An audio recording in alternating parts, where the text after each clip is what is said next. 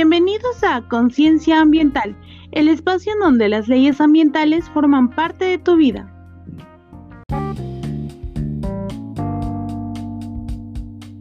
¿Qué tal amigos? Mi nombre es María Alonso.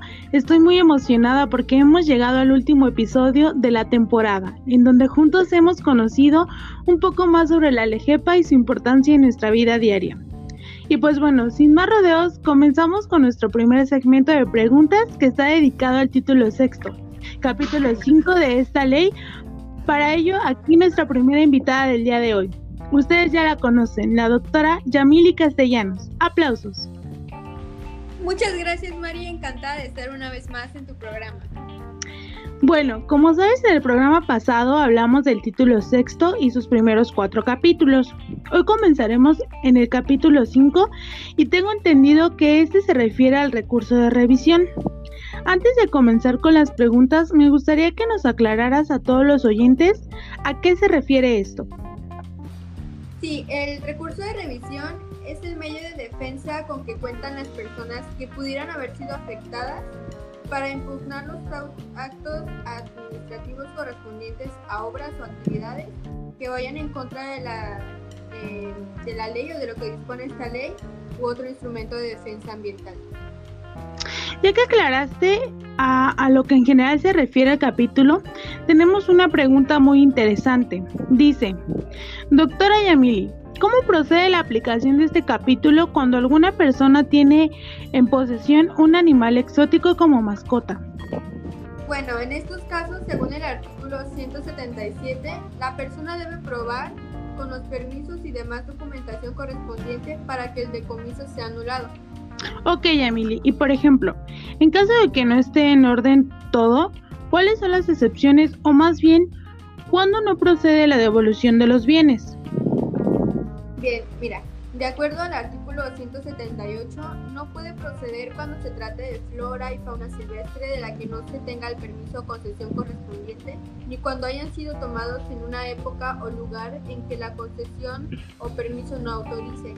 Tampoco procede la anulación del decomiso en casos de extranjeros o cuando se trate de productos o subproductos de la flora y la fauna silvestre. Estos pueden ser armas de caza o utensilios prohibidos por la ley.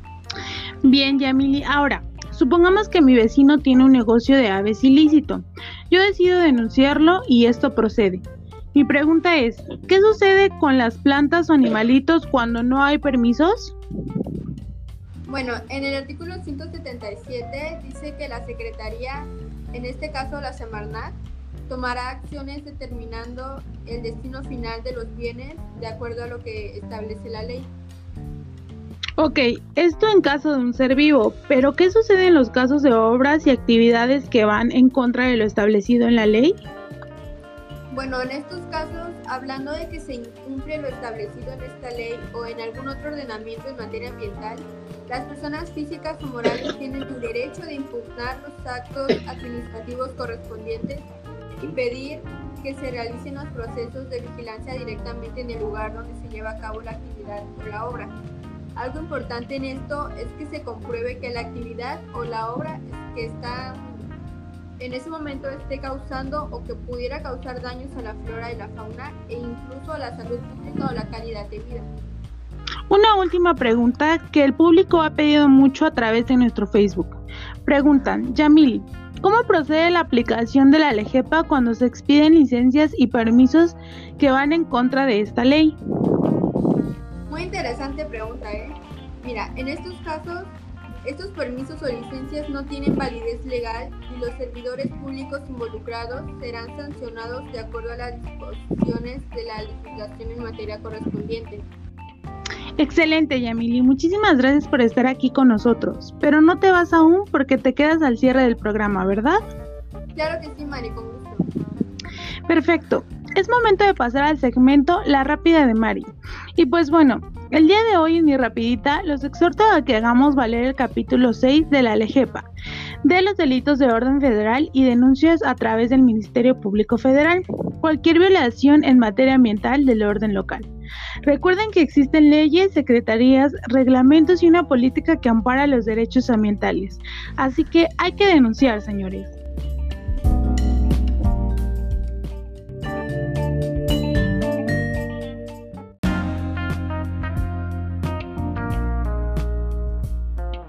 Bien, ahora sí vamos a nuestro siguiente segmento de preguntas sobre el capítulo séptimo de la LEGEPA y para este capítulo pido que pase nuestra amiga, la licenciada Flor Veralis.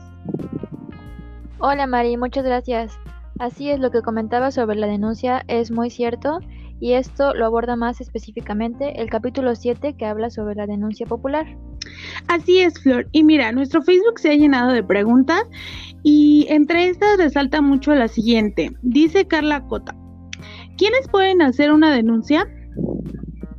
Toda persona, Mari, grupos sociales, organizaciones no gubernamentales, asociaciones y cualquier sociedad puede denunciar directamente ante la Procuraduría Federal de la Protección Ambiental.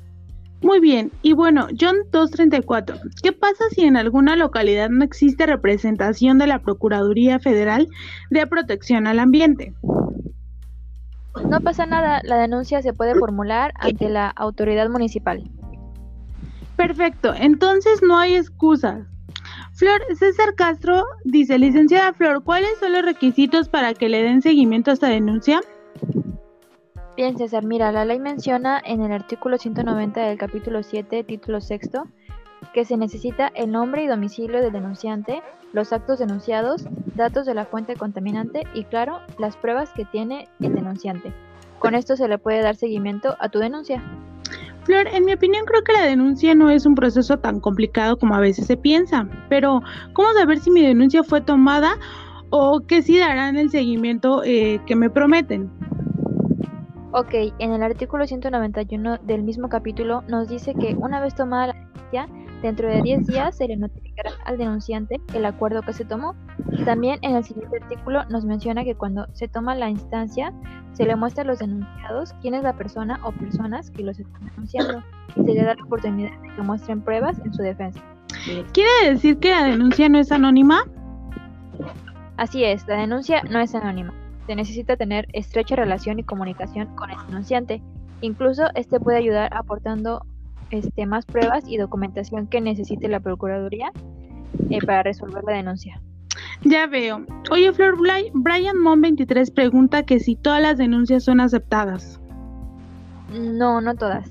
En caso de que no se comprueben datos o de que no haya hechos que produzcan desequilibrio ecológico, pues no se le dará seguimiento aún. Se le hará saber al denunciante y claro, si tiene ahora datos y pruebas, pues entonces ahora sí se le dará seguimiento. Y después, ¿qué pasa cuando ya la denuncia es probada o comprobada y qué pasa con los denunciantes? Nos menciona el artículo, nos menciona el artículo 203 del mismo capítulo que toda persona que afecte el ambiente o recursos naturales o biodiversidad estará obligada a reparar los daños y tendrá el tiempo de 5 años contados a partir de que se causa el daño. Y pues prácticamente eso es todo el capítulo 7 del título sexto. ¿Tengas alguna otra pregunta, Mari? Wow, la verdad, Flor, tu visita ha causado mucho revuelo y esto me agrada. Sin embargo, el tiempo se nos acaba, señores. No sé si la doctora Yamili o la licenciada Flor tengan algún último comentario. Sí, eh, a mí solo me gustaría comentar que siempre es bueno estar informados, así en caso de ser testigos de algún daño al ambiente, seamos conocedores del proceso de denuncia. Claro, y esperamos que estas charlas les hayan despertado el interés por conocer las leyes ambientales y recordarles también que existen otras leyes y reglamentos importantes en materia ambiental. Pues, ¿qué programa tuvimos el día de hoy? Lleno de aprendizaje y sobre todo de participación ciudadana, que es lo que buscamos al final del día, ¿no? No me queda más que dar por concluida la temporada de la Lejepa, agradeciendo a nuestras grandes invitadas del día de hoy y felicitarlas por su gran labor.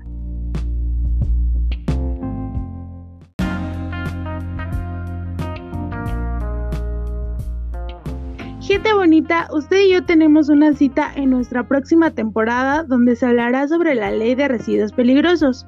Los espero con gusto, amor y sobre todo con mucha conciencia ambiental. Adiós.